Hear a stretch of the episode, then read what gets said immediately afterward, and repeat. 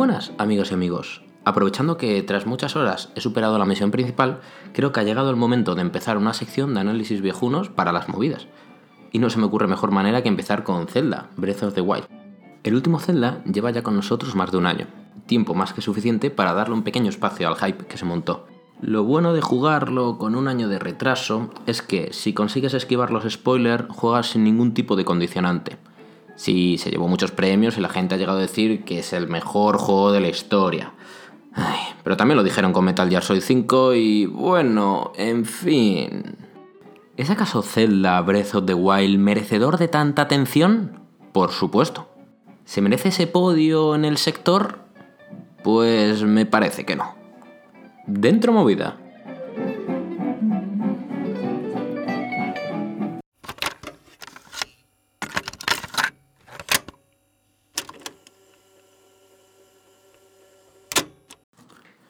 Los que me conocen saben que nunca he sido de consolas de Nintendo ni un especial fan de la saga Zelda.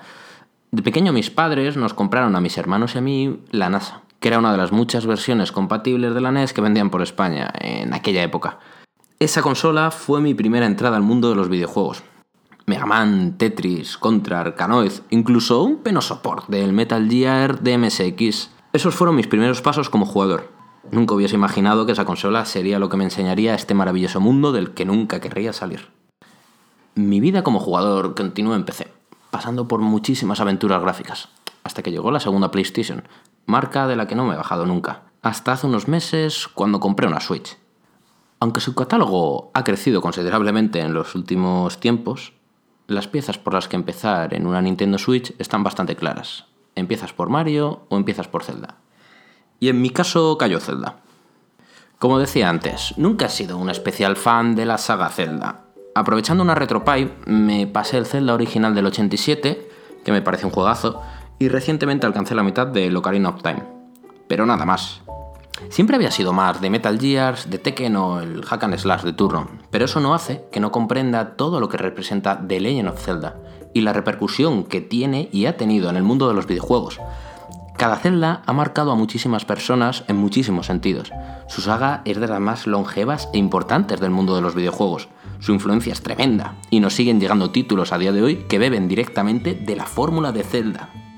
Mi principal problema con este Zelda Breath of the Wild es su historia segmentada.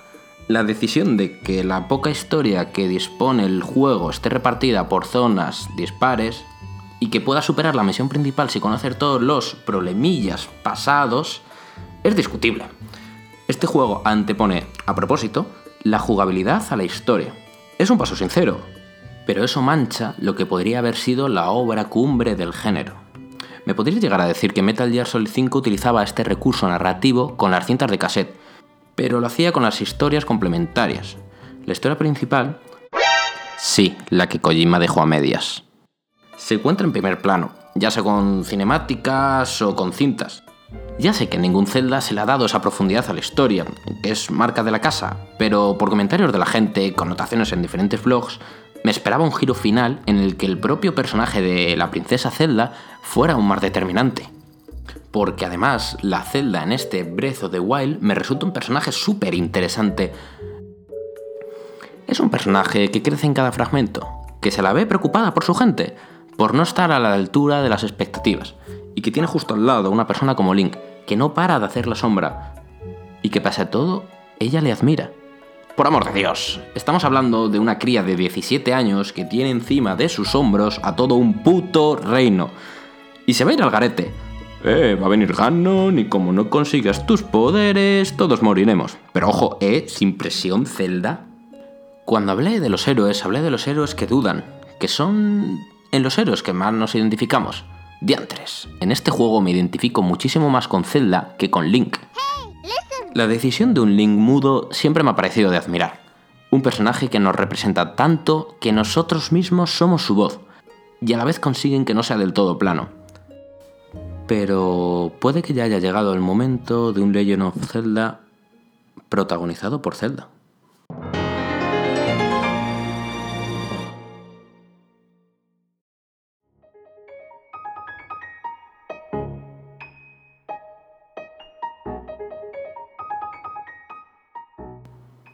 Puede dar la sensación de que no me ha gustado nada este juego. Todo lo contrario. Con el paso de los años me cuesta más engancharme a un videojuego. Y cuanto siento que estoy perdiendo el tiempo, paso a otra cosa o intento pasármelo deprisa sin prestar demasiado detalle a lo que me quieren contar. Con Breath of the Wild me he encontrado escalando montañas para ver qué había en la cima. El diseño de niveles es una pasada. Este mundo está planteado con un cariño tremendo y siempre tienes algo a la vista para escalar o explorar. Y esto tiene un mérito terrible al disponer de un mapeado superior al tamaño del Skyrim, que era una burrada. Dispone de un apartado estético precioso en el que te quedas embobado viéndolo todo. Y la banda sonora. Uy, la banda sonora. La banda sonora de este juego está en un eterno segundo plano que hace directamente que vivamos dentro de Irule.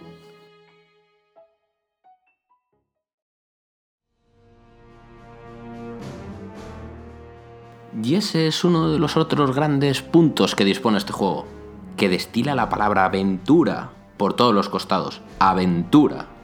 Miyamoto siempre cuenta que de Legend of Zelda se le ocurrió al recordar su infancia, cuando investigaba el campo y encontraba zonas ocultas mientras jugaba. Breath of the Wild nos pone la piel de Link, y si vemos una montaña, queremos escalarla. Si vemos un monstruo haciendo daño a alguien, queremos ayudar. Si nos dicen que tenemos que ir a la otra punta del mapa para buscar una foto, lo hacemos. Porque es divertido y épico. Antes comenté eh, la decisión de diseño en la que todo es opcional, incluso la historia.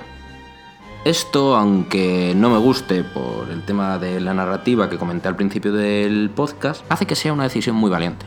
Después de la segunda hora ya podemos enfrentarnos al final boss de turno y superar el juego, pero hay una cosa muy chula en Breath of the Wild, que el propio juego nos incita a explorar.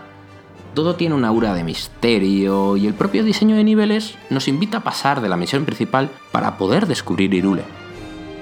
Decía Mark Brown en su canal Game Maker's Toolkit.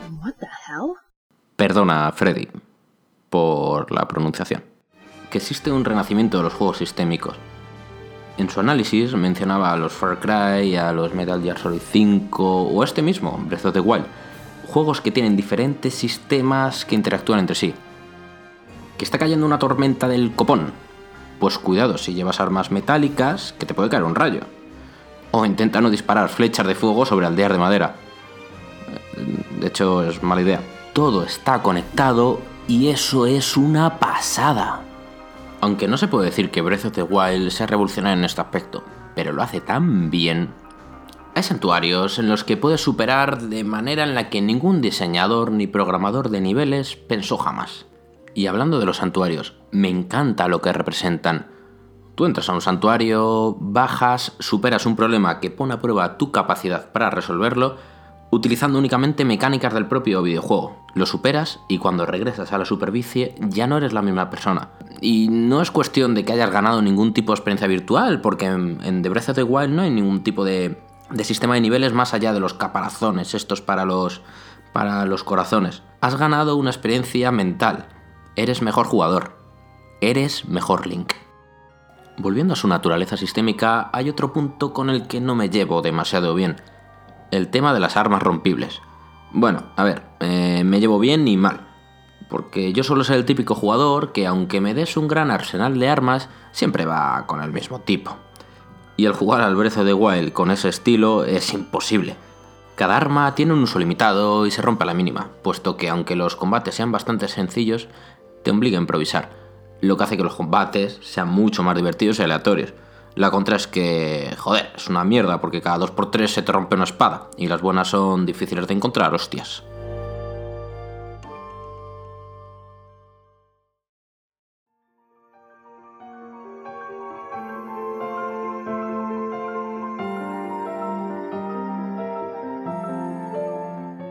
El primer libro que compré en la universidad fue uno titulado Sistemas Operativos, era una edición escrita por un profesor de allí mismo, de la Universidad de Alcalá de Henares, llamado Sebastián Sánchez Prieto, y es de lejos uno de los libros que más me han ayudado en mi vida laboral, y como no, en la carrera.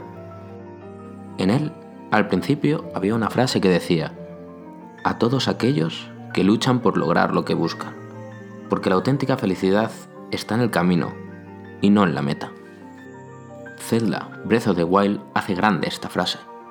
Lo maravilloso de este juego es que todo funciona y es uno de esos juegos atemporales que jugaremos cientos de horas y en los que jugones de generaciones futuras querrán probar. Que paséis un buen día.